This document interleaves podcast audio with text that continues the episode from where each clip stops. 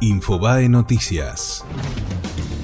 Los inversores reciben al equipo económico en Washington con un clima hostil. La incertidumbre electoral, la posibilidad de una nueva crisis cambiaria, la preocupación por la inflación que no cede y el futuro de los bonos tras las pérdidas sufridas son los temas centrales que dominarán estos encuentros.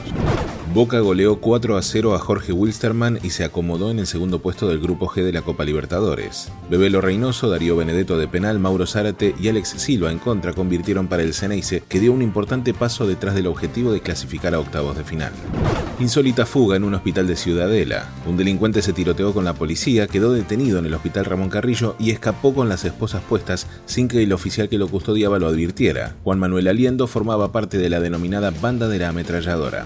La justicia falló en contra de la ley porteña de alquileres. De esta forma, los inquilinos podrían volver a pagar las comisiones. La Asociación Inquilinos Agrupados adelantó que apelará el fallo y que el próximo lunes lo llevará al Tribunal Supremo porteño. Hasta que esa máxima instancia decida, la ley seguirá vigente el gobierno lanzó por decreto un plan de lucha contra la corrupción. El programa comprende el periodo 2019-2023, lo que significa que regulará la gestión del próximo gobierno. El plan recolecta más de 250 iniciativas transversales y sectoriales. Fue Infobae Noticias.